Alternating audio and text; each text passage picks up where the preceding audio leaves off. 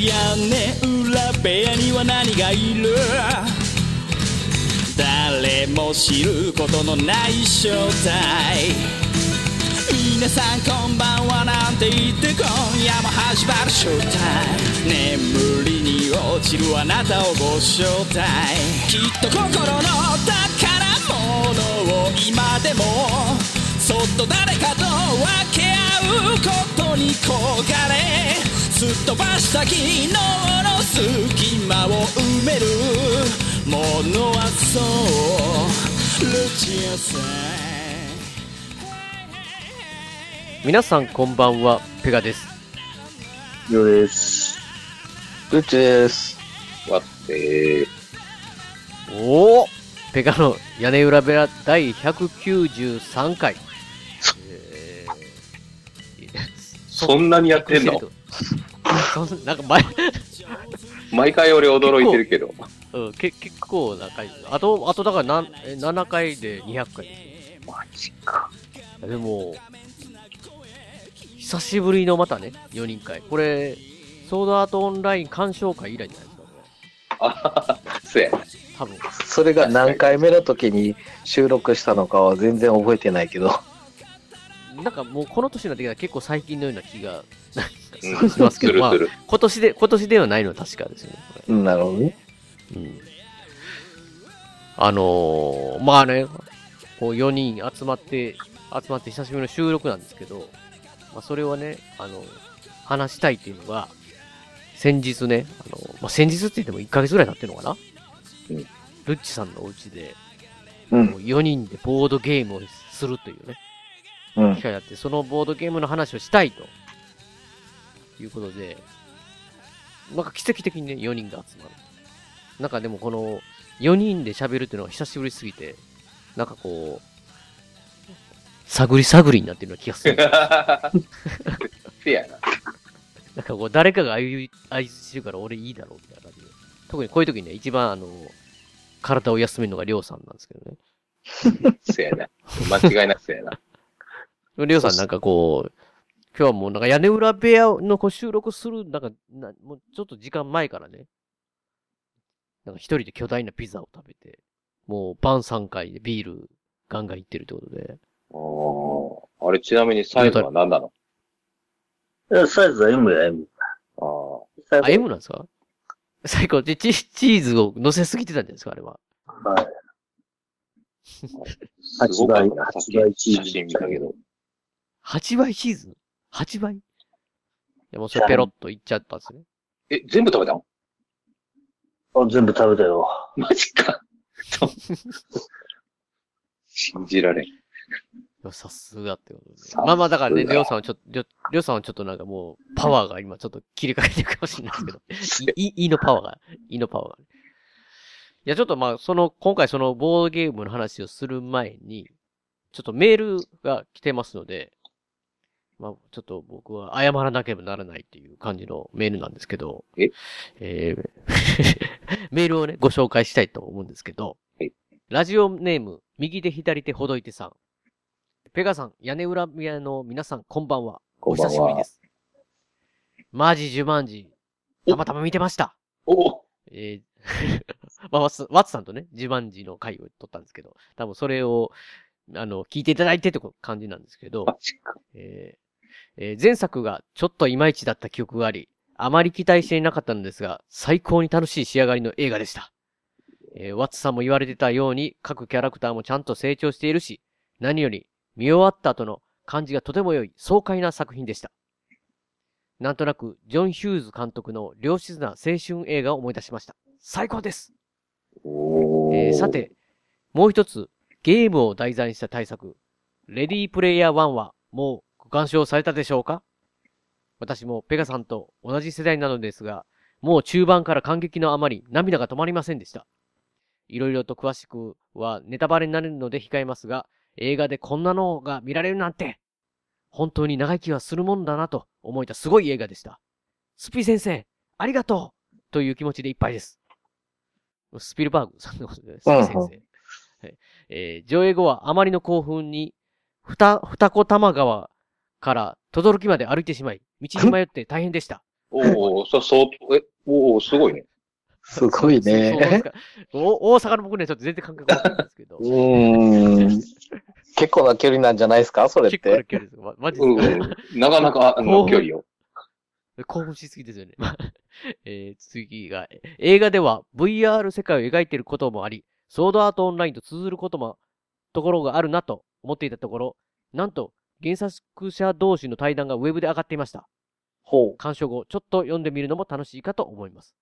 えー上映については、通常の 2D 字幕版、4D、3D 吹き替え版を見たのですが、4D、あ、じゃ 4DX3D 吹き替え版ですね。を見たのですが、4DX3D 吹き替え版の冒頭のレースシーンが凄まじいライド感で驚きました。次は IMAX3D 字幕版で見ようかと思っています。これが一番作品に合ってるような気もするので体験してきます。ではでは、ペガさんとワッツさんのレディープレイヤー1表配信楽しみにしています。右手左手ほどいて。えー、追伸。映画で扱われている80年代文化を若い世代の子たちがどう見たのかがちょっと気になりました。えー、当時、小中学生ぐらいだったおじさんには最高でしたが、ことなんですけど、右手左手ほどいさん、ありがとうございました。ありがとうございます。というか、まあ、ままずその前に、みんなは見てるの、レディープレイヤー1。まあ、それがですね。それがですねあのーまあ、まあ、まあ、あの、このね、自慢次会では、はいあの、。次、レディープレイ、えーレディープレイヤー1のね、うん。話を、ワッツさんと、まあ、宣言してですね、まあ、僕が撮ろうと言った日に、うん。あのーもうワッツさんはその日に見て、うん。そのままその興奮で話す会を、えー撮りましょうというはあ、話を、はあはあ、その、してるんですが、はい。えー時間が経ち、えーっとですね、あの、僕の家の近くの東宝シネバさんでは、まあ、明日で終わりということで、ね、まあ、行ける時間ではな い。行ける時間ではないってことで、あの、ものすごくね、右手左手ほどさん、大興奮で、ちょっと、大興奮する予定だだったんですけど、ワッツさん、ワッツさんは、ど、ど、な感じですか？ん？っんて？ん？ん？って？いや、言ってる限り見てないんでしょ？いや。ワッツさんはね、うんまあ、自慢を大切にしたかったので、レディープレイヤー1は、ちょっとまあ、しばらく開けとくということだったんですけど。うん？ややけど言い訳じゃない？言い訳。いやいや、一応見ようとは思ってるんやけど、その理由が、まあ、なんか俺、うっすらと聞いたんやけど、主人公の名前がワッツらしいマジっすか？やん。そうそうそう。ああ、あの、下の、下の名、名字になるのかな？アメリカ人なんで。うん、名字はワッツだったね。はい。マジっすか？ナオミ・ワッツさんみたいなもんですか？あ、そうそうそうそうそう、そんな感じ。あ、だから、あ、マジそれこれ、それこれは見たいなミントがなと。うん。思いながら。見なさい一応あの、まだやってるところあるんで、近くに。うん。あ、マジでワッツさんはね。あの、ね、ルッチさんはもう、はいまあ、これ、要は、ボードゲームの話今日しようと思ってるんですが、その時に、集まった時にはもうすでに、もちろん見たよと。見て、で、面白かったから、その、うん。話、見な話さいさいよと。けど、そうそう、面白かったから、とりあえずみんな見た方がいいよという感じだったんですよ。うん、うん、そうそうそうそう。で、僕だいぶはその時間経ってる後に、んですけど。ちゃんと 4DX でも、あもう一回見てね、さっきおっしゃってたみたいな感じで僕は見てるんです。あ IMAX3D は見てないんですけど、4DX は見ましたよ。でルッチさんももうそれぐらい、まあ、面白かったまあまあまあ面白かった。あ。あれはもう 3D 的な感じの、でも見たいなっていうのがあったんで、うんそれでまあ見に行きました。そうですか。ええまあ、まあ、あまりちょっと、まあ、我々と同じような匂いがする、りょう、りょうさんにもちょっとお聞きしたいんですけど、りょうさんは、レディープレイヤー1はご鑑賞されたんでしょうか？いや、見てません。あ見てないですか？おーい。この感じだったらもう屋根裏部屋のね、感覚はもう確実にこれ絶対みんな面白いと思う映画っぽいじゃないですか。こううんうんうん雰囲気的にね。うん。なのに、ルチさんしか見てない。うん。とりあえず DVD 出るまで待つみたいな感じになるんかな？いやいや、いいやいやいやいややワッツさんはね、まだ、ワッツさんは関東圏で、まあ言ったら、うんうんうん。まだ大丈夫だと、チェックしてるという。そうそうそうなんでね、まあ僕はちょっと、あのな、もう、もう、かなり厳しい状態にはちょっと陥ってるかもしれないですね。まあでも、まあ、ルッチさんが2回まさか行くとは思わなかったんで。いや、しかもね両方とも、ちょっとまあ時間的な自分の家の近くの映画館、東宝シネマズでは、時間帯が合わなかったりで。その、ちょっと離れてる方の。映画館に行って、1回目はね、8時半ぐらいスタートのやつかな？朝の。朝の？朝の。で、それを見朝レディープにレイワン。おう行って、うん2回目も、あのーまあ、あの、4DX でやってるのが、その1回目見たのと同じ場所でしか見れないんで、そのスタートが8時50分とかそんなんやったかなめっちゃ早いですか、それも。両方とも早い時間だったんですよ。それでも、なかなか、見に行きましたうんよ。ななかなか、なかなかだってそんな時間から映画行こうっていうのはなかなか思わないというか。まあまあ、あの、プータロー暇人なんで。いやいやいやいや、そういう意味じゃなくて、こう、朝一からね、映画って、うん映画っていうのが、なかなかこう、やっぱり行きたいなとか行こうとか思わないといいかないじゃないですか。しかも、うん特に2回目ね、1回見てるやつじゃないですか。うん。もう朝やったらパスしようかなって思うところを、まあまあ。行きたくなるぐらいのだ結。局、一番最最初に見たいなって思ったのが、公開して、公開がだいたい金曜日とか、土曜日だよね。その翌週の月曜日の朝に見に行ってんのね。一回目は。うんうん。まあとりあえず予告編を他の映画の時にやってるのを見た時に、あ、これは面白そうやと。で、まあ、しょっぱなから、まあまあ、あの、音楽が流れてきて、もう高揚感をかき立てられて、めっちゃこれはええんちゃうかと。うん。で、まあまあ、見たわけですよ。うん。だから俺はもう絶対にみんなに見てほしいって 思って言ったのに、しかもね、見てないししか、もそ、相当面白かったから、本当やったらね、ルチさんちょっと中身とか言いたいそうそう、かもしれないとこ。ろを抑えて、言わないから見に、面白いよと。とりあえず面白いよとうん。言ってくれてたのに、はい。みんなしか。もあれですよ、その、自慢次回の時にはもう僕らマジ自慢時ってなってて、すごい、そうそうそう今回のね、書いてくれてるんですけど、でも、多分ね、この前、みんなの感じで言うと、うんもうレディープレイヤー1見たらもう、マジ、マジワン？マジワンってね、うん言ったらもう、ダブワンみたいな感じって言って、ね、こう 誰が知ってるんだって言ってね、こう、うん。ベルゼルが物語って言ってたら、まあ、うん。リスナーさんの方から、あの、ウォーリアー1のダブワンのね、絵を、あの、うんわざわざ送ってくれた人いましたけど、通じてる人がいるって思いながら。まあ、それぐらいね、もう、いや、マジワンになるぐらいの、もう、予告まで知知ってたにもかかわらずですよ。はこの低たらくで、ちょっと本当にもう、右手左手を、代わり、代わりにね、ジョン・ヒューズ監督っていう、僕はあんま知らなかったんですけど、なんか素敵ホームアローンの人ですねホームアローンなんですかあ、あそうですね、ホームアローン。俺それしか知らんな。ホームアローンは、うんこれ見ると、脚本って書いてますね。あそうなんや。脚本。監督はね、なんか素敵な片思いとか、ブレックファーストクラブ、ときめきサイエンス、僕はちょっとわかんないですけど、まあ1980年代。いや、なんとも甘酸っぱいタイトルやね。うんなんか、それを見るから許してって言おうと思いきや、い。うん。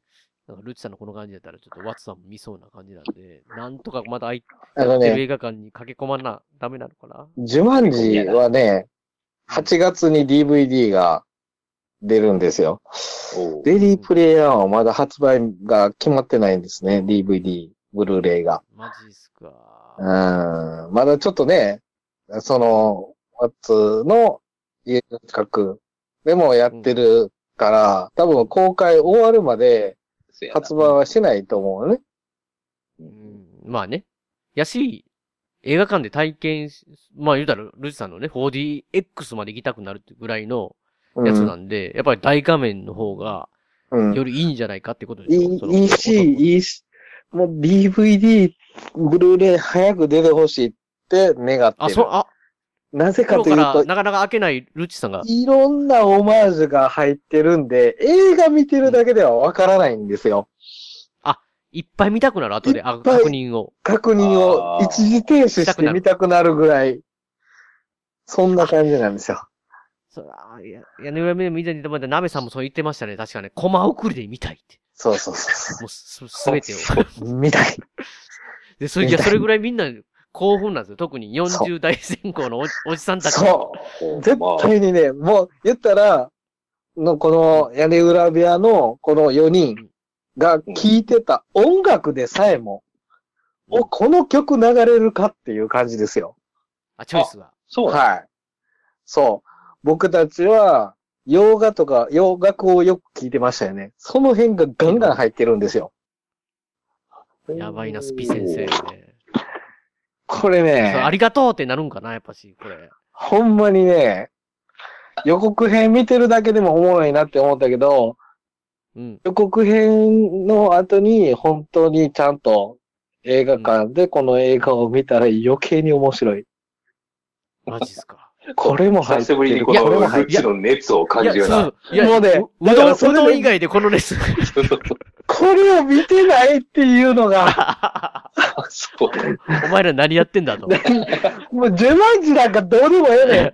これ見てくれってう。いう。そこまでなんや。いや、なんかね、あの、まあ、だからそれ、自慢、自慢字も、なんかこう、あ、ああるでしょ？自慢おもろいとは思う。おもろいとは思う。うん。ある、そうそうそう。だから、りょう、りょうさんジュマンジや見られたんですよね、あれから。はい。ジュマンジどうでした？りょうさん的には。はい。あ、面白かったよ。面白かったでしょ？いや、俺あの人が好きやねん、あの、何やったっけ、ドゥエイン。ドゥエイン。ジョンソンザロックね。うん。あどっちで見たんですかね吹き替えと字幕。僕字幕です。じ、あ、字幕で。あ、それはフェロモン出てました。フェロモンって。出てくるの。面白かっていうのがね。そうそうそう。いや、面白かった。いや、だからね、なんかね、あの、呪文字と、その、なんかね、あの、み、みんなの、僕もだからその全然わかんないですけど、その、ツイッターとかの反応の感じが、その、レディープレイヤー1はね、特にあの、まあ、言ったら屋根裏部屋で言う、この、まあ、オタクのことあるじゃないですか。オタクのこう、なんていうんですかね。その、うんゲームとか、うん。そっち系の感じの人がもう、もうすごい爆発してるんですよ。なんかこう、特に。あの、ゲームだけじゃないですね。多分映画もそうやし、うん。あとなんやろああ、そうやな。だって、俺、あの、アイアンジャイアント好きなんやけど。う。うん。れ出てるし。だから予告編でも出てるんやけど、もうもちろんバックトゥザフューチャーのね、デロリアン出てますし、アキラのバイクも出てますよ。そうアニメも出てますからね、いろいろと。なあおっさんの夢点詰め込んだって感じやな。詰め込む。だってほんまにスピルバーグ監督が日本の人のために作った映画ですって言ったぐらいやからね。へえ。ああ、そうん、なのに見てないからな。いや、まあだから自慢値が最最高すぎたから悪いんですよね、この、この、このこれで言うとね。いやいやいやいやいや見る順番の問題だと思います。う。いやいや、違う違う違う、見る順番じゃなくて、自慢値が面白すぎたから、すぐに見たくないっていうのがあったんですよね。だからその、特に。ああ、余韻を楽しんでるっていうか。そうそうそうそう、そういうこと、そういうこと。そういうこと。だから、レディープレイヤー1も面白いっていう準備をしてたんですよ。だから。面面白くな、別にその大したことない映画やったらそのまま見てもいいんですけど、うん。そのレディープレイヤー1自体がすごいみんなが、あの、いいって言ってるんで、うん、これを見てしまうと、マジ自慢自状態がうん、短くなってしまうじゃないですか、言うたらね。ああ、はい、はあの、もうお互い書き消すかもしれないというぐらいの。ことがあったんで、うんだから、こう、マジ自慢自がちょっと自分の中で一段落した状態でマジ、マジ1になる予定だったんですね。うん。でもそそのタイミングを逸したっていう、こううん。な感じですよ。まあでもね、こう、屋根裏部屋的にはこの、まあ、ルチさんがここまで来るっていうのは、もううどん、うどん野球並みのね、熱量で来てるんで、いや、もうね、僕 え、しょ正直にね、その音楽も洋楽がよく入ってるっていうのがあったから、この、サウンドトラック以外に、その、使われてる洋楽の歌だけを集めた CD とかも売ってて、両方とも予約しました。マジですか？おはい。ハマっとるな。やってますね。もうね、これはね、もう面白すぎて。今年今んとこ1位やね。あ、そう。ん。に二番目は、まあ、俺、ジュマンジまだ見てないから、あれやけど、今のところその次は、あの、ウィンストン・チャーチル。あ？チャーチルの映画ってあるの？そうそう、ウィンストン・チャーチルの映画を今年公開して、もう終わっちゃったと思うねんけど、あれは意外とね、あの、日本人の、あの、なんていうの？顔とかを、こう、つ作る人。なんていうのかな？日本人の顔を作る人？うん、顔、顔を、うん。アメリカの造形する人？グラ、ググラミー賞？グラミー賞？やったっけ？あれで賞取ったりしてるでしょ？なんか出てますね。うん。日本人のね、なんか、あ、そうなんや。まあ、メメイクって、メイクってなんてそうそうそう特殊メイクそうそうそうそうなるほど。そういうのが。で、まあ、それを、その日本人の人がやらないと、私はやりませんよ、みたいな感じで、主演のゲイリー・オールドマンが言ったぐらいうん、うん、うん。なんで、ゲイリー・ホルドマンなんや。へえ。だから見た目全然ゲイリー・オールドマンじゃないねん。あ、そうなんや。うん。へえ。そういうのがあんのか。そうそう。だからそれも結構ね、うん、面白かった。はははははは。おーまあ、リディプレイヤー1見とくんで。うん、見て、本当に。うんこの話題を共有できない悲しさを感じて。そうか、そうか。まあまあね、そう、ちょっと、もし、まあ、ワツはまあ見るでしょうっていうところはありますけど、僕がちょっとね、見れるかどうか微妙なところがあるんで、もし見れたら、ね、ちょっと、なんか、ね、こう、今やってるのがだいたい夕方が多いね。16時50分とかそんなんが。あうーん、なんでちょっと難しいかもね。それ、一回、一日一回しかやってへん、みたいな感じ。まあまあね、ワッツさんの方は結構まあ、あるかもしれないですね、いろいろ。ちょこちょこでもあるな。東京はね、まだ映画館の数も多いからね。う。うんん。まあだからもし、あの、まあ、こう聞いている方でどうしようかなと思ってた人は、とりあえず映画館に走った方がいいよと。特に僕たち世代の人は。まあ、40代から50代。まあまあ、映画好きな人やったら30代でも OK です。うん。その辺の人たちは。まあ、だから右手左手おとりさんも同じような感じで推進ではね、なんかあの、80年代文化を若い世代の子がどう見たのかが、まあちょっと気になりましたってうん。いうことなんで、まあね、ね、もし、は、80年代文化を知らない若い子たちが見て最高だって思うのか、うん。どうかですよね、そこは。うん。まあそういう意味でも見たいですね。あの、多分あの、ジュマンジは結構ね、その、まあ昔のゲームというか、ある程度前のゲームっていう題材なんですけど、た多分、若い人から、ね、年配の人まですごい楽しめる映画うん。うん。まあそういうタイプとまた違うタイプかもしれないし、まあ逆に普通に同じようにね、楽しめるかもしれないですし。うん。まあさすが、スピ先生と。はいなん。かこう。まあね、見たいな、見たくなってきたけど、いけるかな？まあまあ、それはね、もしまた見れたらまた、こう、まじ、まじわん会をね。まあ、ルッチさんもそこまで熱くなってるということなんで、3人で、で、まあ、りょうさんもね、もし見れたら、と思いますけど。見に行ってほしいです。うんぜひ。りょうさん、きょ興味あるんですか？りょうさんは。リープレイヤー版は。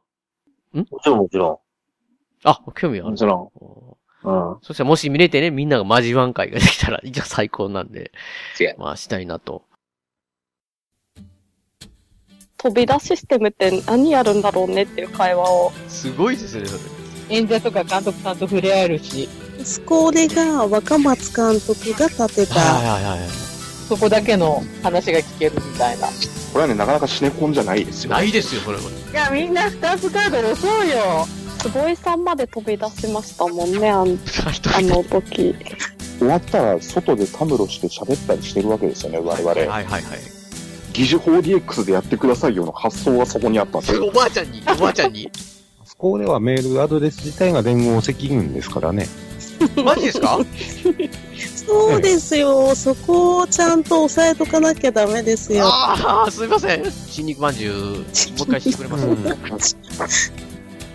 名古屋の映画館シネマスコーレは JR 名古屋駅から西へ徒歩2分水色のビルが目印ですシネマスコーレに来ていただければ映画の同例が失敗かりますのでぜひよろしくお願いします。えー、シネマスコーレでお待ちしております。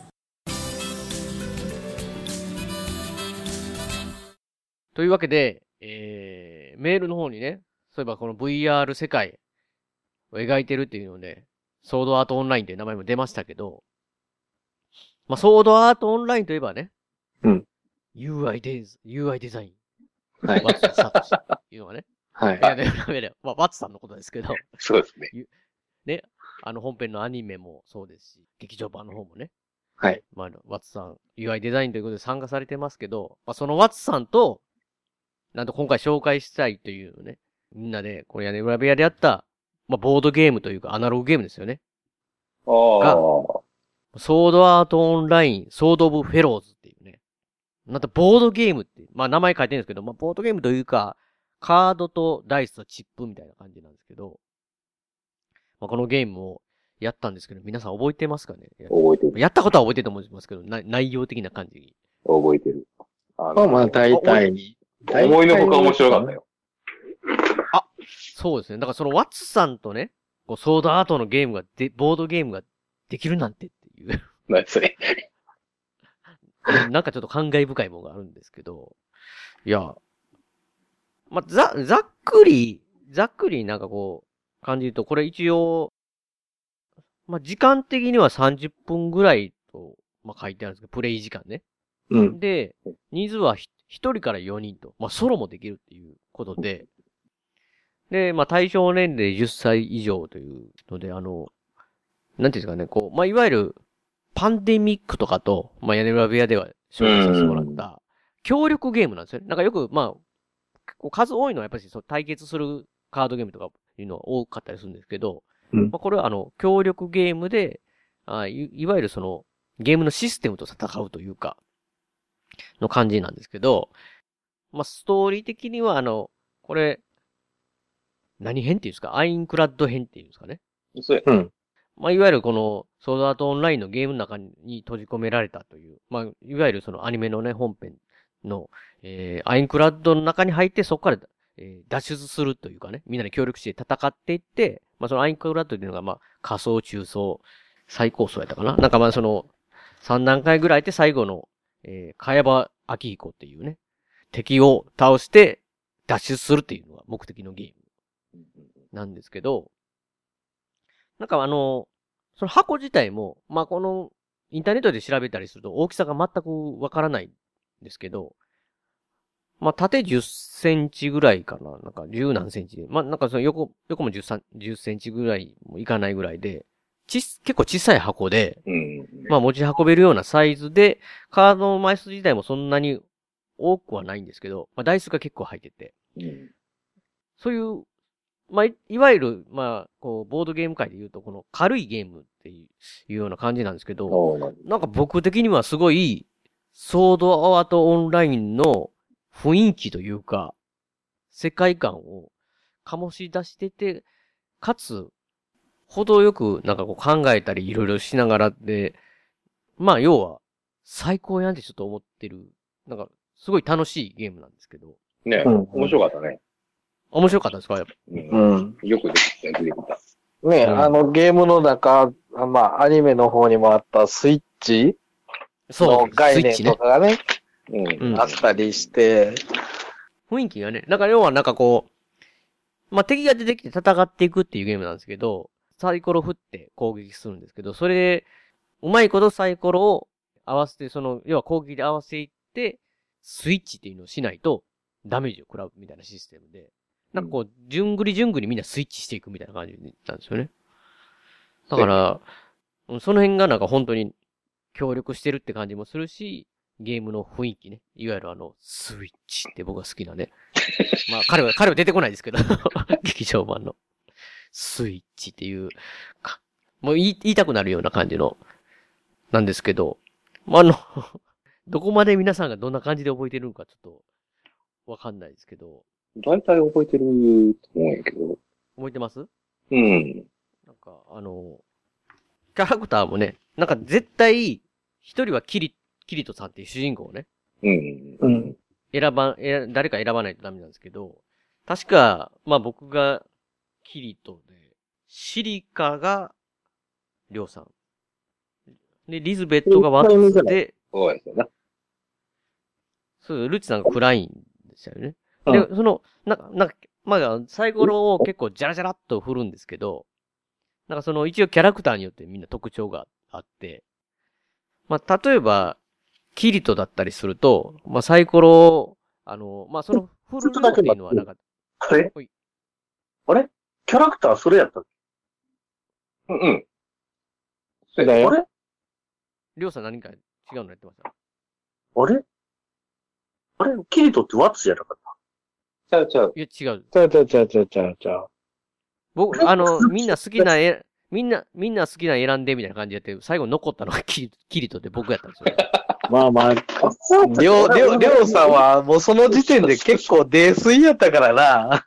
いや、いや、でも、りょうさん、いや、いや、アスナも最初アスナでやりかけてたんですけど、ルチさんがうどんを作ってくれたっていうので、あの、完成したので、もう一回みんなでやり直ああ、そうせいせいせいせいせいせい。あの、あの、りょりょうさんは、あの、シリカになったんですよ。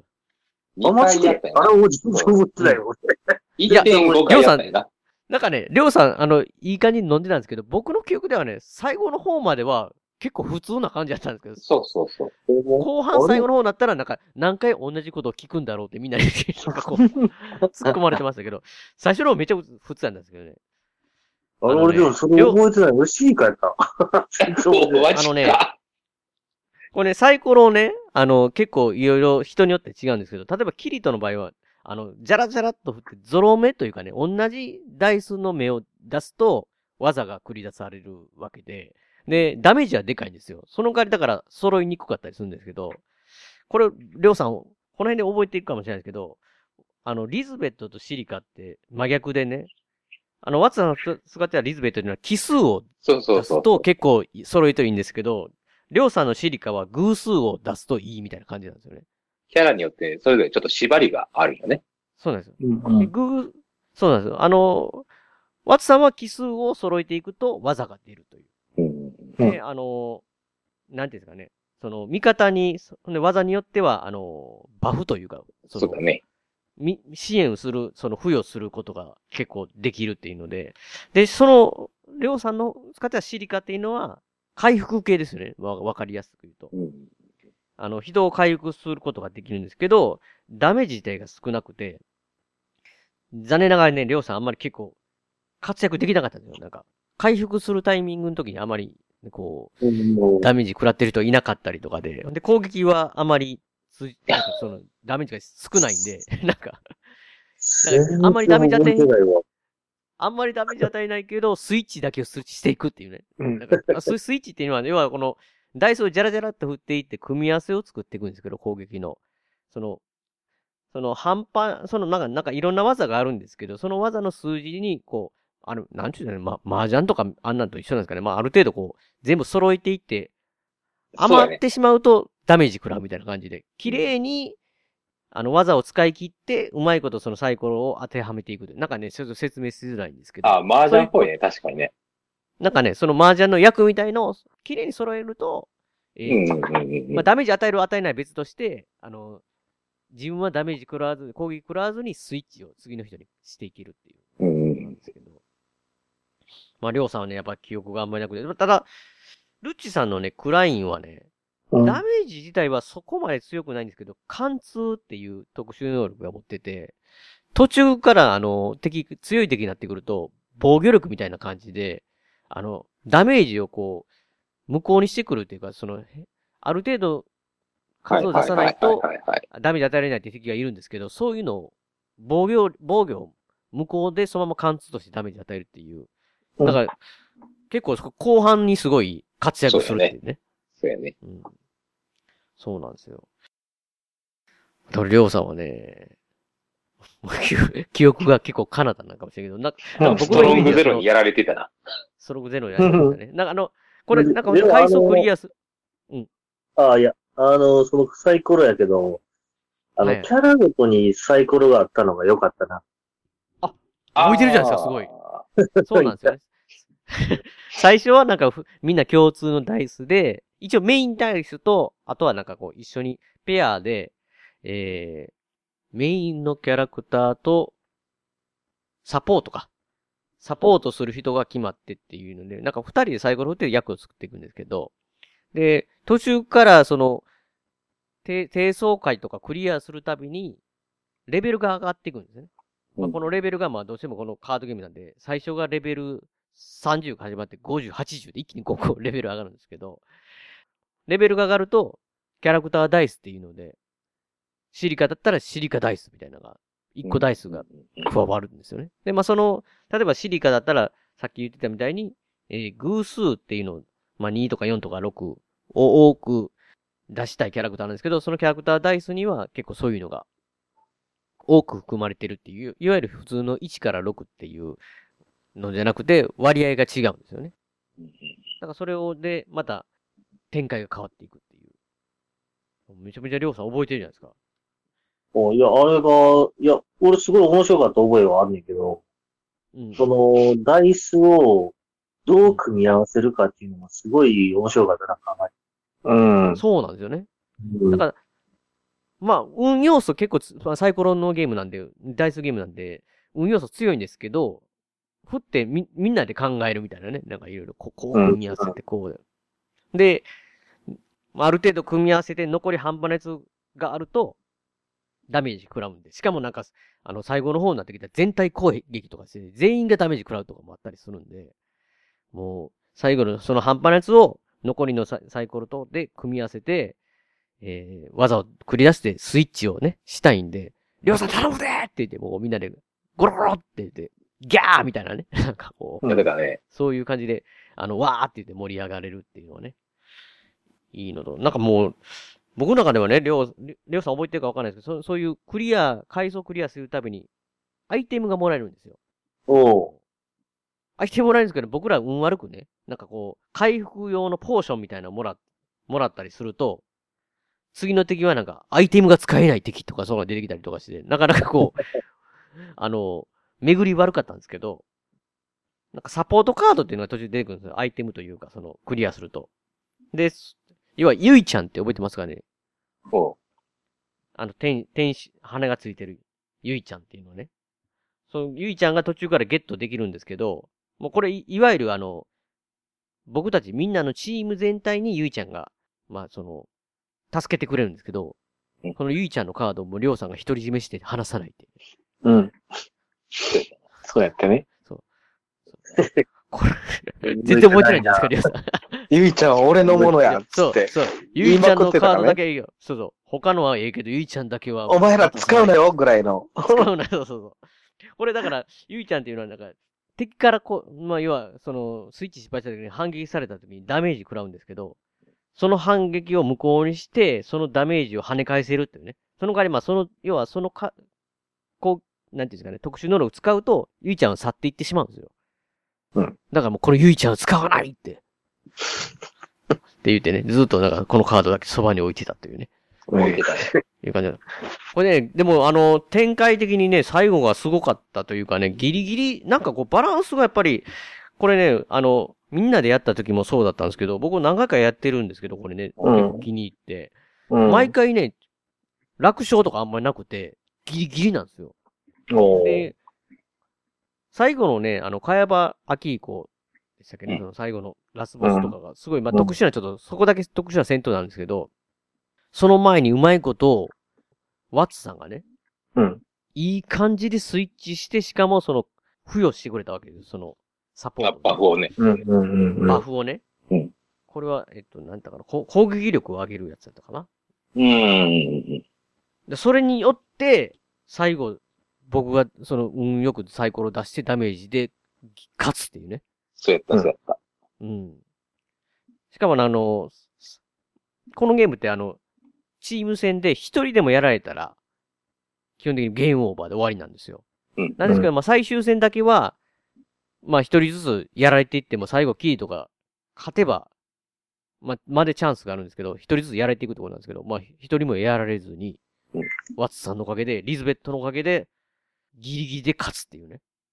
ああ、あれ、燃えたね。いや、すごい展開でもう、おーってなりましたからね、みんなで。やったーって。うんまあ、その、やったーってなってたりょの瞬間も、りょうさんも、ちょっとわ、記憶の彼方に。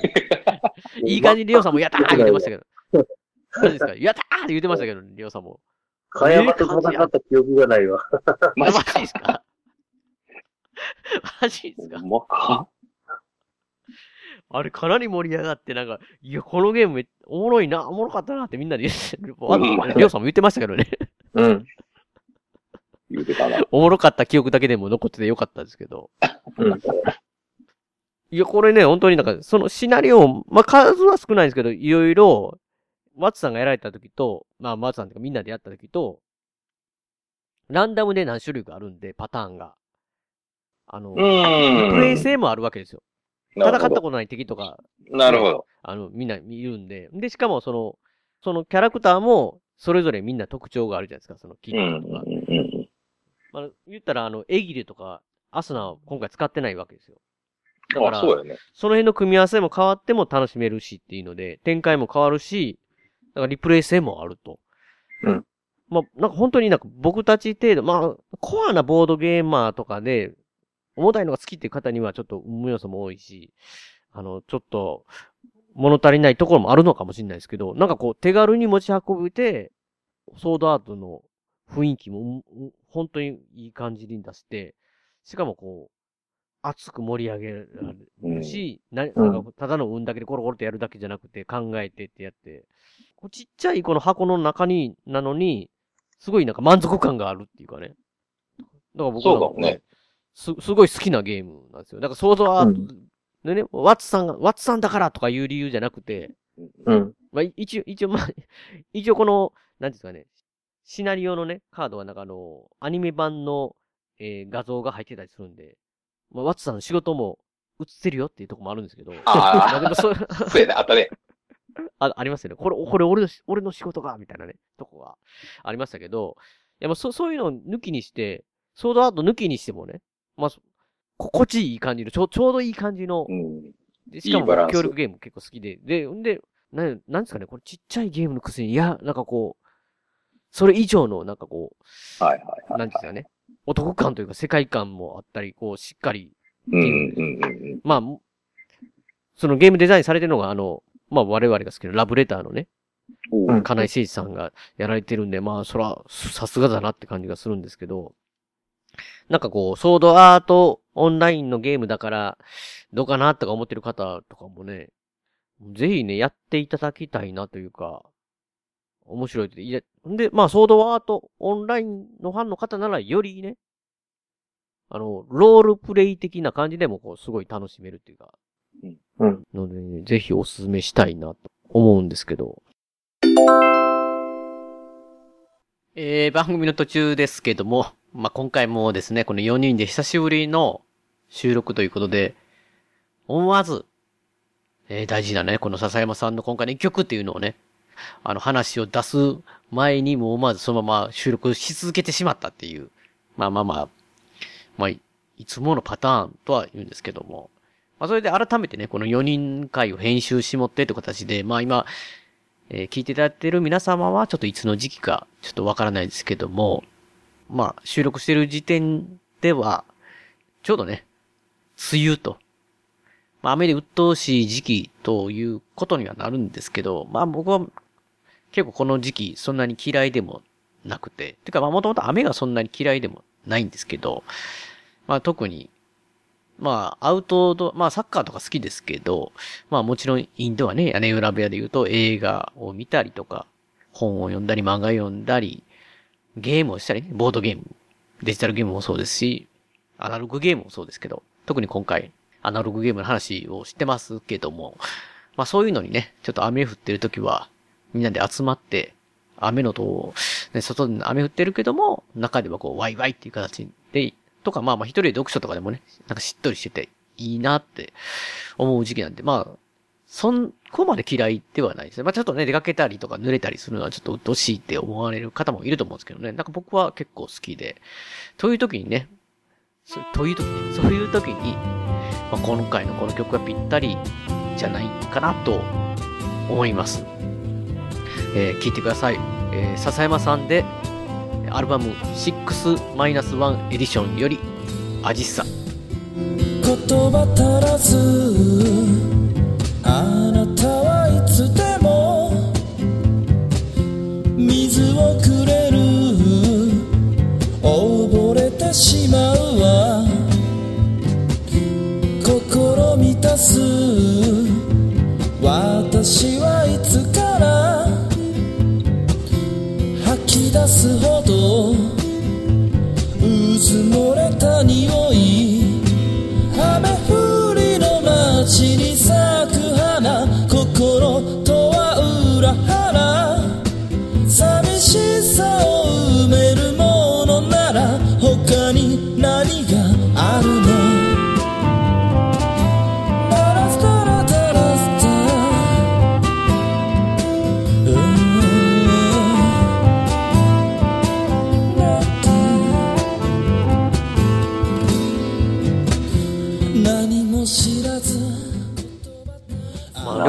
そんな感じだとね、このソードアートオンラインの後にね、もう一つゲームやって、そのゲームをね、面白かったんで僕紹介したいんですけど、もうそれの記憶は、カナダに飛んでるんやろね。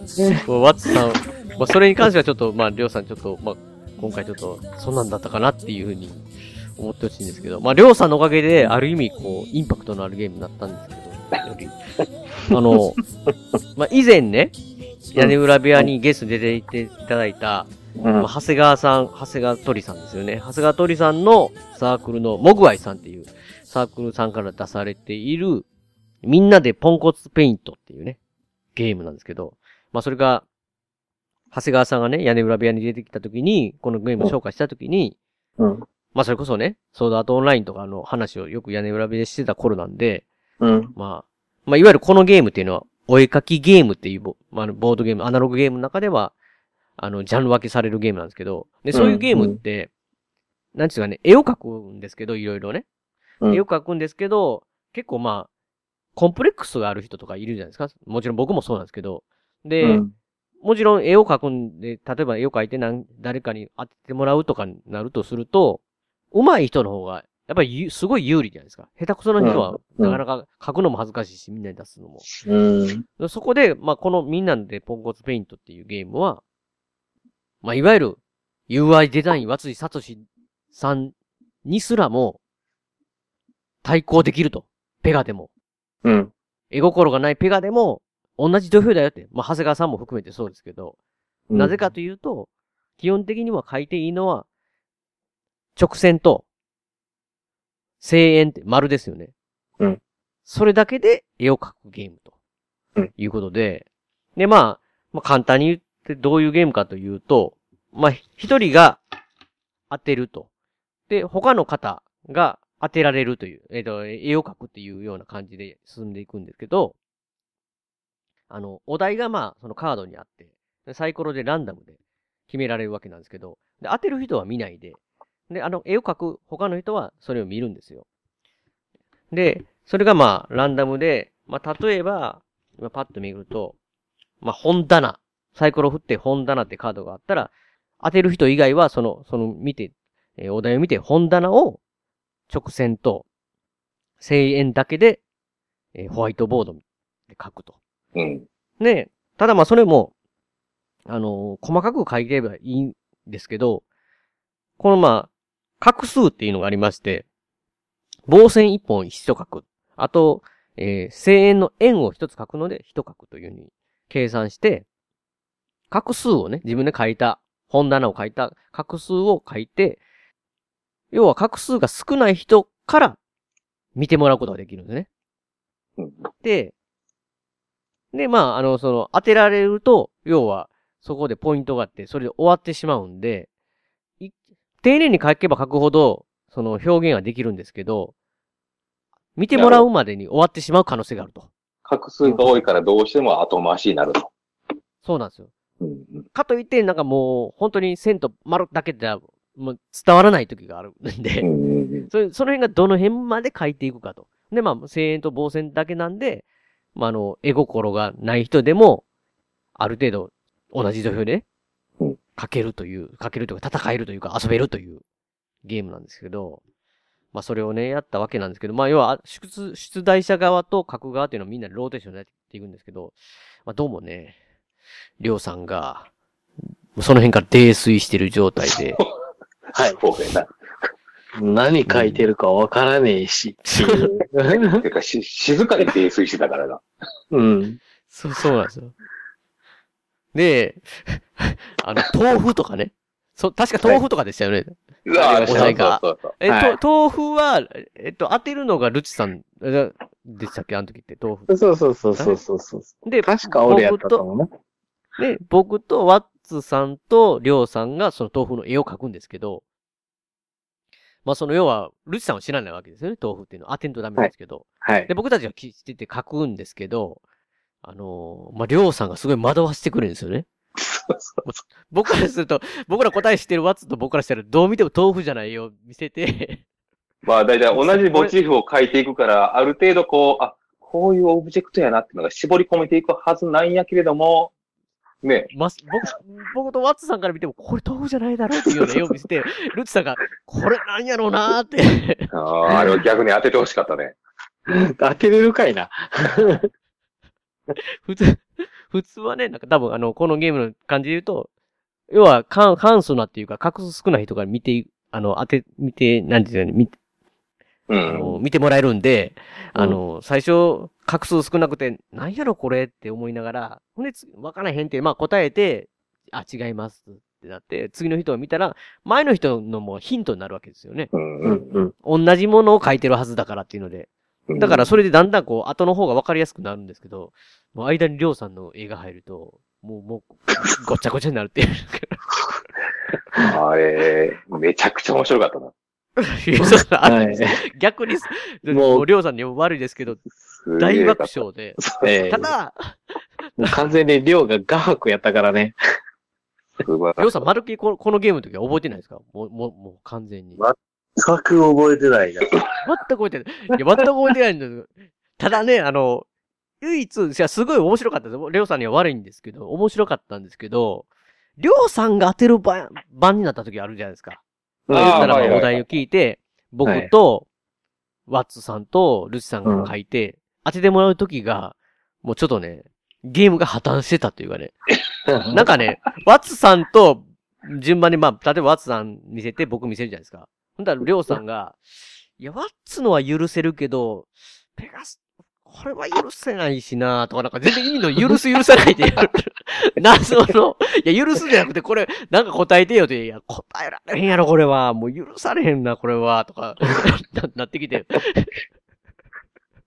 ある意味、大爆笑なながら、こう、ゲームとしては破綻するっていうね。あれ、でもあれ、お酒交えての、あれ、やるのありやな。いや、面白いですよ、逆に。それ、それでね、なんかもう、4次元のなんか面白さがありましたけど。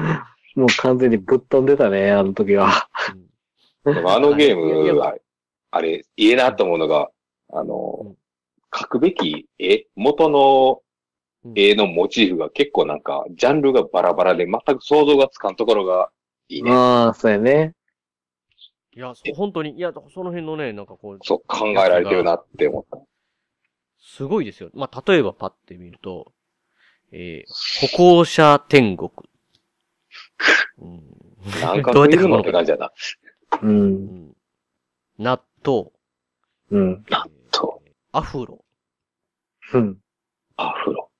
ねいや、す、すごいのが、例えば、たと、あるんですよね。今ここないから、パッと見た感じでは。なんかね、これはって思うのがあったりするんですよ。結婚、あ、結婚式はまだいいか。結婚式でしょう。お形がね、なさそうなものが。おー、なるほど。形がないもの。あ、さっきの結婚式みたいなやつ。まあ、そうそう、か、まあ、それに近いですよね。う、うがいとか。ほう。うがいはまだ形あるか。え形あるかって。ないないないないない。うん。いや、だからどう書くんだろうみたいなね。うん。中国とか。ほほ。いや本当にね、す、すごいカードがあって、その一つのカードに、えー、6個お題あるんですよね。サイコロ、ああ、なね、るほ6面ダイスを振って決まる、決まるんで、すごい、あの、お題の数があって、多分何回やってもなかなか同じの被ることはないですよ、ど。あいいやろな。で、なんかあの、なんていうんですか、その絵の描き方も、だんだんこうやってたら、例えば僕なんかは、あペガの描き、ペガの描くパターンってこういう形かっていうのがだんだんバレてくるんですよね。なんか、はいはいはいはいなんかリ、はいはい。なんかリモコンとかあったじゃないですか。はいはいはいはい。リモコンってテーマで、本当にリモコンだけを上から見たように書くようなタイプの人もいれば、うん。僕なんかねこのテレビになんかこう動作してるみたいなところ書くみたいな感じの書き方多分したと思うんですけど、うんとかね、なんか、だからそういうので、なんかこう、人によって、あ、こいつはこういう書き方だなとかいうのがだんだんこうインプットされて、あのーそれも情報としてやっていくっていう感じに、はいはいはい。面白いというか、確かまあただ、りょうさんは読めなかったんですけどね。毎回。に。いやー、素晴らしかったな。うん。だって、あのー豆腐に関しては、普通豆腐って大体まあ、パターン言っても決まるじゃないですか。四角っぽく、立体っぽく。そうやな。うん。ただなんか、ワッツさんはなんかうまいことね、うん。棒線を少なくして表現するっていうのを多分書いてたつもりあるんですけど、なんか、りょうさんのはなんかすごかったですもんね。なんか、もう画数が数えれないみたいな。もう、もうな、もはや何か分からへんみたいな。でも俺確か一回当てたよな。当てましたね。当ててたね。ただその当て中華てたのそばを当てては、たんちゃうかったっけ俺。そうなりましたね。そうあ、ちゃ、中華そばじゃない。冷やし中華や。冷やし中華。いや、冷ややし中華の頃は、わ、あの、まだ、あのー、ありょうさん残ってたんですよ。ああ、なるほど、なるほど。りょうさんが残ってたんですよ。美味しいですか？うん最初の方で、りょうさんも、あの、全然、まだ、まだまだ。まだまだ。いや、ま、まだまだか？あれも結まあ構け、来てたような気がするけど。まあ、確かにソードアートオンラインの最後の方でも来てたんで、うんまあ、会話、会話と戦った記憶がないってことは、まあ多分、冷やし中華の記憶もないのかもしれないですけど。うん。全くないな。でも、またぐらいですか？いや、冷やし中華はちゃんと冷やし中華っぽかったんですよ。なんか。まだマシやったね。まだあの解体の中ではマシやったね。ただなんか直線だけって言ってるのになんかもうなんかギザギザみたいな入ってて、いや、これギザギザやったらこれ1、2、3、4、4にすごい画数になるで、みたいな感じだったんですけど。うん。確かでもまあまあね、あの、まさか、この、豆腐が爆発するみたいにな、なんだった。なってたね。比べたら全然なんかこう、あの、冷や中華でしたけど。いや、いや、でも、いや、本当にでもこれ、あの、りょうさんが寄ってなくても、うんなかなか難しいですよね、これ当てるのって結構。うん、当てるのは難しいと思うん。いや、ね、なんかこう、結局、点、点数が、こう、当てら、当てた、当ててもらった人が点数があったりとかね。当てた人も点数があったり、ヒントになった人も点数になったりするんですけど、まあまあ点数で競争もするんですけど、もはやこれなんかもう、その、ゲームをやってるか、結果というよりも、勝ち負けというよりも、過程自体がね、そうやね。もう店、店ってなんも、もうそれがおもろいっていうね。うんすごい盛り上がるっていう。あれは、いいゲームだった。いいゲームですよね、これね。あれ、みんなやってほしいなみんなで、う。うん。これほんおおすすめゲームですよね。みんなでポンコツペイント。ちなみに人数が3から、まあ3、どうしてもね、あの、当ててもらう、当てて、当てる人と、2人はいるんでね、書く人が。なるほど、なるほ3ど。から、えー、12人までね。そ、そんないますね。12人で書くとすごいですよね。それこそ、しシビアに画数少なくしないと、本当に見てもらえない。そうやな。ですよね。出番のない人が出てきそうやな。ですよね。えー年齢が6歳以上。時間が10分以上。まあまあ、出番がないといえども、まあ一応、出番が、点数的には出番ないんですけど、まあね、それ終わった後に、どんなん書いてたみたいな感じで、まあ見てもらうの、ねみんな多分するでしょうけどね。ああ、うまいなとか、あ、そうきたか、みたいなね。ありますけど。本当にだから、いろんな感性というかね。で、あのー丸と棒線だけで、あのーこんなに面白いことができる、なんだな、で、できるのかっていうかね。なので、ねこれも本当に小さい箱であるので、こちらが、かん創作ゲームなんで、あの、ソードアートオンラインの方は今でも多分 Amazon とか、いろんなとこで売ってるとは思いますけど、またまた番組の途中ですけども、ここでお知らせというかね、その、これで、長谷川さんの人たちこの屋根裏部屋収録してたの知ってたんじゃないかなっていうぐらいのタイミングで、あの、この、みんなでポンコツペイントの方なんですけど、どうも売り切れになってたという状態だったみたいなんですよね。まあこの収録時点で。まあそれ何も考えずにこうご紹介してたんですけど、面白いよって。でもちょうどね、あの、長谷川さんのね、サークルの方のモグワイさんの方から、ツイートがありまして、先日。まあ、そこ読まさせて、そのまま読まさせていただくと、え以前から再販要望があった、みんなでポンコツポイントですが、ホビージャパンさんから発売されることになりました。モグワイ版との違いは、二人用などのルール追加と、お題の一部変更。基本的なアートはそのままに、得点ボードが縦に変更されるなど、遊びやすく微調整されています。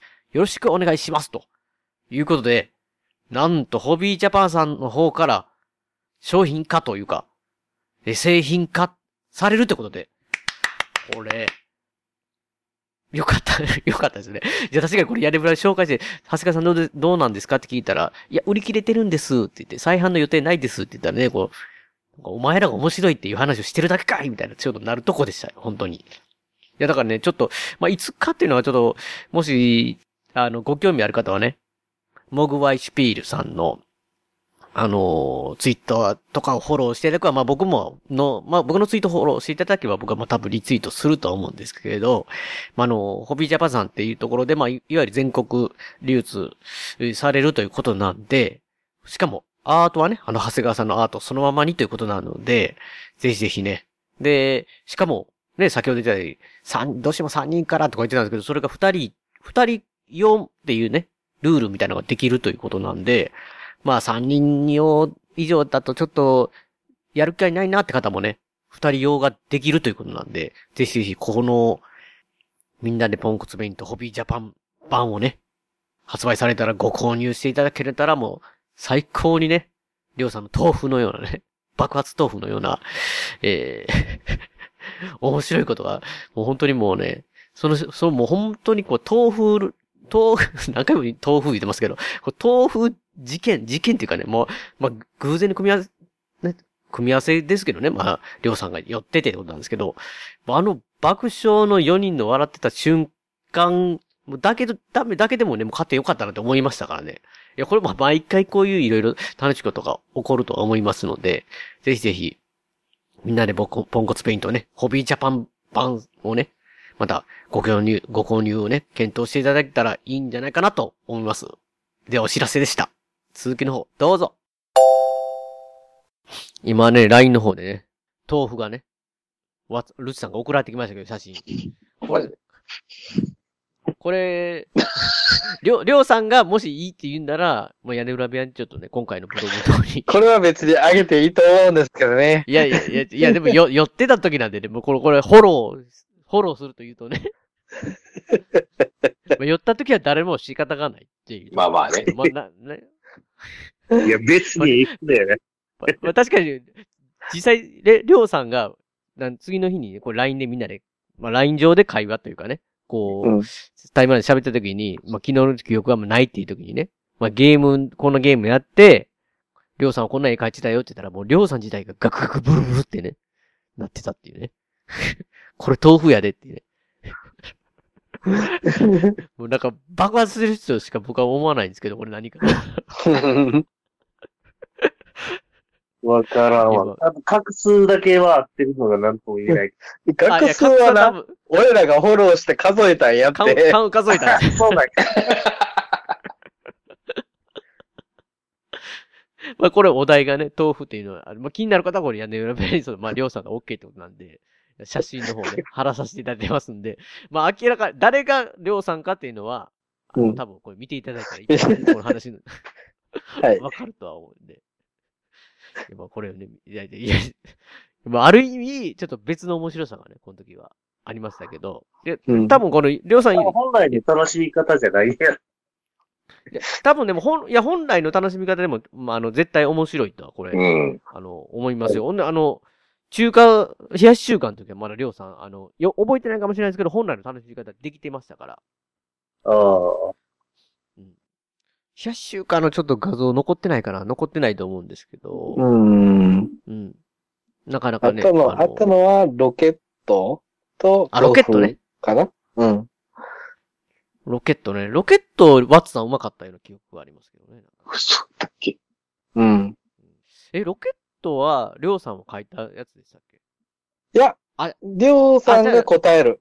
そうあ、それがあれですよね。ゆ許してもらえる、許してもらえないっていうのが、うんうんうんですよ、確かね。まあ、なまあ、ワッツさんと僕は許してもらえないかもしれないいう。うん、そうそう。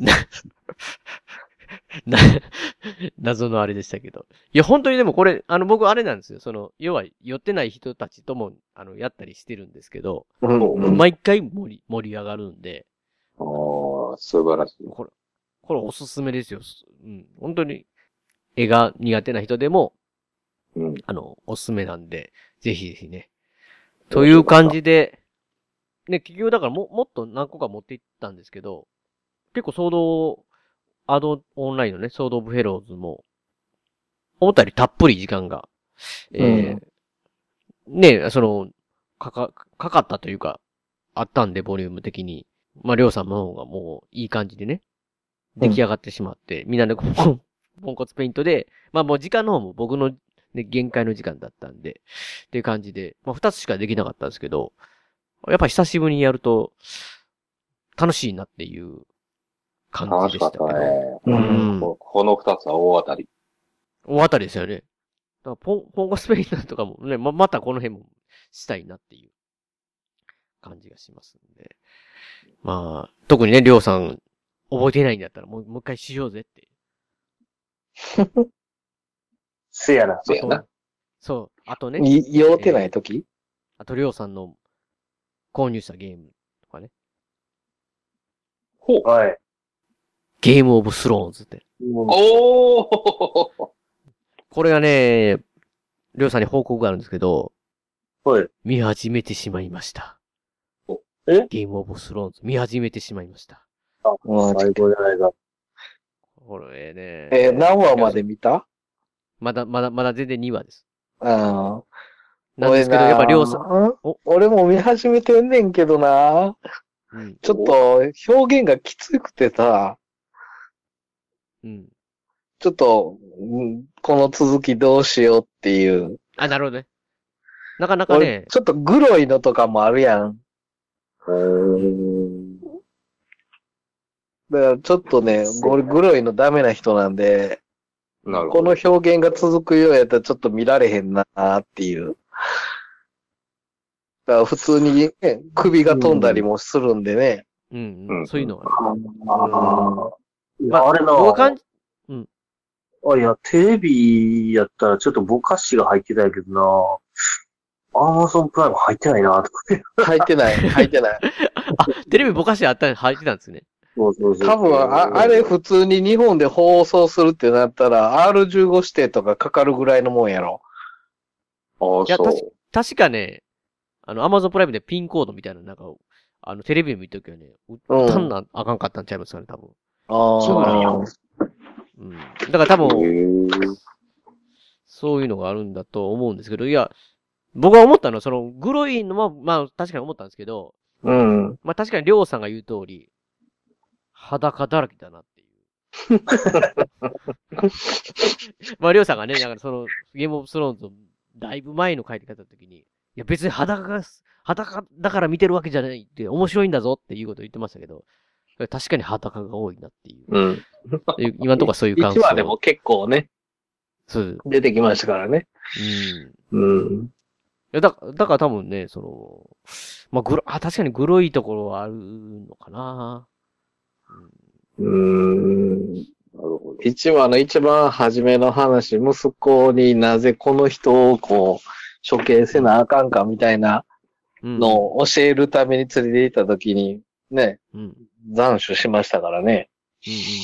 あのシーンとかちょっとグロいなーって。うん。まあ確かにね、そういう、あの、苦手な方はきつい。うん。いや、なんか、まあだから、まあこれからなんで、ちょっと僕もその、りょう、ルルチさんみたいになるかもしれないし、まあ、りょうさんみたいに、続きをくれってなるかもしれないですけど、ちょっとわかんないですけど、うん。まあ、まあそのゲームオブスローンズのね、ボードゲームをりょうさんはゲットしてるんで、うん。はい。それをみんなでまたしたいなって。は、裸ばっかしてるカードは。いやいやいやいやそれはない。あ、そう、ないですね。はい。いやーやっぱり、ゲームオブスローンズ R15 指定かかってますね。あ、かかってるんですか。うん。まあ、なかなかね、やっぱりちょっと、そういうのはあるかもしれないですよね、日本。うん。なので、まあまあ、ゲームオブスローンズ、見ていこうかなと思ってますし、まあ、ルッチさんはね、あれですし、まあ、レディープレイヤー1ね、うん。諦めかけてたんですけど、りょうさん、ルッチさんの熱さをね、ちょっと感じたんで、はい。ちょっと、もうちょっと調べてみようかなと、はい。感じですね、今回は。あとなんか、なんか、な、ないですか？その言い残すって、言い残すんだ。言い残すって。最後、いつも言ってしまうんで、言い残すって。でなんかあの、これおもろいぜ、的なやつとかは、い今ハマってんのとか、別に特にないですか、今は。今は、うーん。じゃあまあ、あの、今回ももう半ぐらいかな？モンハンね？またモンハン。まだ、いや、もう、モンハンに関してはまたね、もう話す機会があれば、また話したいなと。えー、屋根ブラビアサークルでもね、皆さん集まって一回ね、なんかあのーマムタルト調査隊をね、まあ、りょう、りょうさんも、えー、ルス、ワッツさんも、まあ、残念ながらね、ワッ、あの、ルチさんは、ゲームから足を洗うって。いや、まあ、洗ってるわけじゃないんやけど。何年も前何年も前になんか、そんな感じのこと言う。僕たちからしたら、ら、オ来いよブリビオンはちょこっとだけやってましたよ。だいぶ前か。スカイリムもやってたんか？あ、スカイリムやってましたね。そうそうそうそう。おいいですね。またね、まあ、ルゾンビ化した時けど間が、時間がね、い、いけるようなタイミングがあればね、またこっちの世界に。ああまあまあまあ、あの、全然話とか聞くのは、逆に僕が、こう、入れる、入りたいって思うぐらいの話をみんなにしてほしいね。あ、なるほどね。いや、た、ただね、うあの、まあ、僕たち4人でやってたって言ったら、ダンジョンオブ・ドラゴンズオンラインじゃないですか、DDO。うん、そうね。最高やな、あれな。あれでみんなでやってたんですかあれより、うん。全然、ルジさん、あの、一人で、あの、気ままにうん。やっても、うん。全然遊べるゲームですよ。だから、なんかこう、で、あの、あれって結構、チームプレイをしっかりせんなクリアできないみたいな、うんうんあったりしたじゃないですか。うん。そうやね。うん。それがちょっとテイストがう薄いというか、うん好。きなようにビルドしてやってね、まあ、例えば、レベル差がある程度あっても、まあ、い一緒にこう、なん、なん、なんていうか、楽しめるというか、うん。いう感じなんで、あの、なんか、ルチさんには向いてるような気がするなっていうのをね、前、ワッツさんと喋ってた。まあまあ、ちょっと僕が思うに、うんと、なんていうのかな。まあ、リリオほどはいかんのかな。なんかやっぱ操作面うん。が、こう、慣れるまで大変。な、なんか、ね、その、前、ペガさんが、その、昔のモンハンを始めた時に、うんなんとか先生を倒すのに。苦労したとかって、そこら辺がね、僕操作的なものがあまり苦手な方なんで、うん。みんなよりもね。そ、うんそれ、そう操作を乗り越えてでも、これは楽しめると思わせる風なお話が聞きたいね。なるほどね。いやー、でもミラノはそうやろ。それを乗り越えたよ。そう。だから今回のモンハンワールドは、その前に挫折した僕でもいけたからっていうところがあるんですね。おすすめできるのが。まあ、あうんとはあれですね。まあ、ルチさんにセールスポイントっていうか、言うとしたら、みんなで遊べる。屋根裏部屋。いや、けど、頻度がすごいよね。最近。あのー最近？うん、LINE とかで、タイムライン。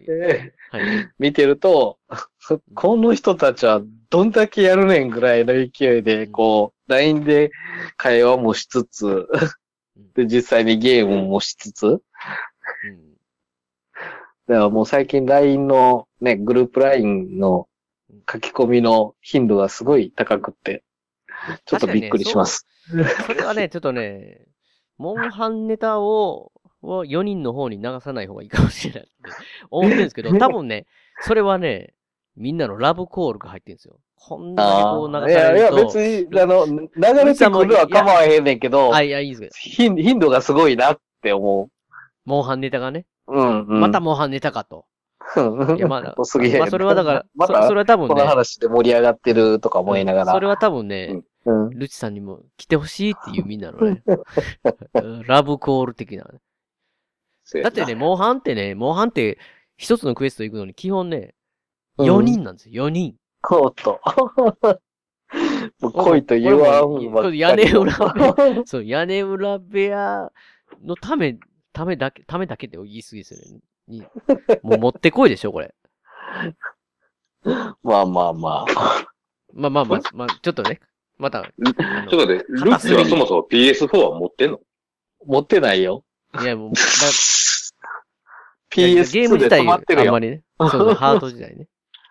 だパソコン系のやつは、まあまあできるのはできるけど、まあねまあそういう感じだね。うん。なかなかね、ハード買ってってなると、まあちょっとね。うんまあでもまあ、リッチレーサーのハンドルとアクセルと、ね、持ってるわぐらいにややってくれてたルッチさんなんで、まあ勢いついたら、ね、全然。行くな。だね、あれもほんまにパソコンで、ネットつないでできるような感じにしてくれると嬉しいなって思うな。あ、もう、モンハンをね。うん、そうそうそうそう。まあそれはわかりますけどね。うん。まあ僕も、りょうさん、決定っていうのが。りょうさんに本体もらったからっていうのありますからね。ももらってなかったら多分、やってなかったですからね、多分。うん。高いのよね、やっぱりね。PS4 ね。これはもう、りょうさんが買い与えるしかないのかなと。なんちゅう、親戚のおじさんポジション。いや、まあまあ、いつかそういう時が来るかもしれないっていうのをね、まだ。まあ、しょモンハンね。また、モンハンの話もだからまあ、またしたいですよね。まあねというわけで、まあ今回は、まあ結構いい時間だったんで、この辺かなと。今回ね、ちょっとりょうさんが控えめな感じだったんですけど、りょうさんは特にないですか？いや、別に何もないですよ。はい。楽しかったゲームの話ばっかりで。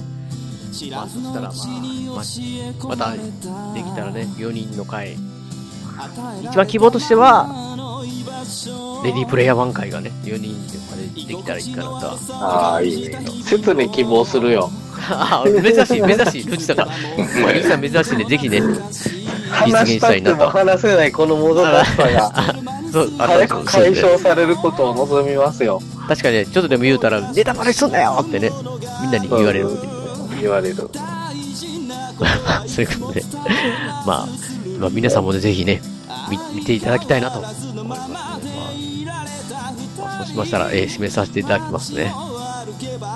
番組のご意見やご感想などメールでお待ちしています。ブログのメールフォームから送りいただくか、もしくは通常のメールでアルファベットでペガ屋根裏アットマーク Gmail.com、ペガ屋根裏アットマーク Gmail.com 宛てでお願いします。えーエンディング曲の方は笹山さんでスルです。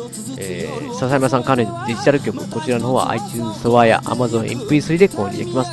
えー、CD などはオンラインストア、リビングオンザレコードで購入できます。できますえーオリジナルフルアルバム、シャニクサイ、セカンドフルアルバム、ハイのスミも絶賛発売中ですので、よろしくお願いします。あと、アルバム IGE、こちらの方は全国レコード CD ショップで取り扱われていますので、お店で取り寄せもできますので、よろしくお願いいたします。では、また次回の配信でお会いしましょう。さようなら。さようなら。お疲れ様でした。大事なことはいつも伝わらずするり相変わらずのままでいられた二人街はもうすっかりと懐かしく変わり昔のことと分かりすぎる一人。